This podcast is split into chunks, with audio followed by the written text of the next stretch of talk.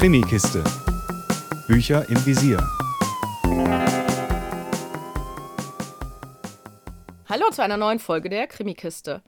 Heute stelle ich euch das neue Buch von Riley Sager vor. Bei diesem Namen handelt es sich um ein Pseudonym. Der ehemalige Journalist und Grafikdesigner schreibt inzwischen hauptberuflich. Er lebt in New Jersey und bekannt geworden ist er für seine Thriller wie Final Girls, die ich selbst allerdings nicht gelesen habe, aber es gab gerade dazu viele begeisterte Stimmen. Titel des letzten Buches, das ich euch heute vorstelle, ist Night, Nacht der Angst und hat als Protagonist die Studentin Charlie, die für eine Fahrt nach Hause eine Mitfahrgelegenheit sucht.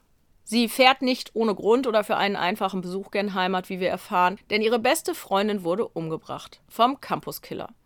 Charlie macht sich Vorwürfe, denn sie war mit Maddie auf der Party, nach der diese verschwand. Und Charlie glaubt, dass sie ihre Freundin sogar mit dem möglichen Killer gesehen haben könnte. Denn Maddie wurde tot gefunden, ein Zahn fehlte ihr. Das war das Kennzeichen oder ist das Kennzeichen des Campuskillers. Charlie verlässt also die Uni und damit auch ihren gut aussehenden Freund, auch wenn sie weiß, dass die Beziehung damit wohl zu Ende sein wird. Sie hält es an der Uni aber einfach nicht mehr aus und will nur noch zu ihrer Nana, die sich um Charlie gekümmert hat, seitdem ihre Eltern bei einem Autounfall ums Leben gekommen sind.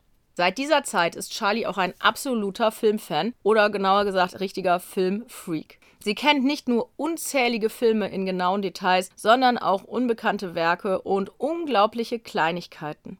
Das spielt im gesamten Buch eine richtig große Rolle. Denn nachdem Charlie bei Josh ins Auto gestiegen ist, das ist ihre Mitfahrgelegenheit, beginnt die Nacht der Angst. Josh will zu seinem kranken Vater in Ohio. Doch schnell fragt Charlie sich, ob es wirklich Zufall war, dass er sie direkt am schwarzen Brett auf ihr Inserat angesprochen hat.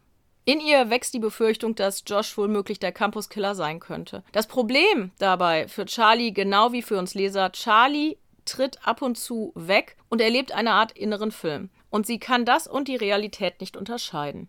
Hat sie wirklich Joshs Personalausweis gesehen, auf dem ein anderer Name steht und nicht Josh? Hat Josh tatsächlich 20 Questions mit ihr gespielt und dabei seltsame Andeutungen gemacht? Oder war das nur in ihrem Kopf?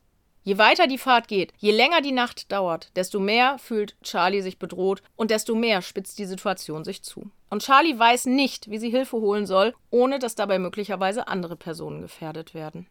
Die Idee, dass ein Protagonist oder in dem Fall Protagonistin nicht zwischen Wahn und Wirklichkeit unterscheiden kann, ist jetzt nicht unbedingt neu.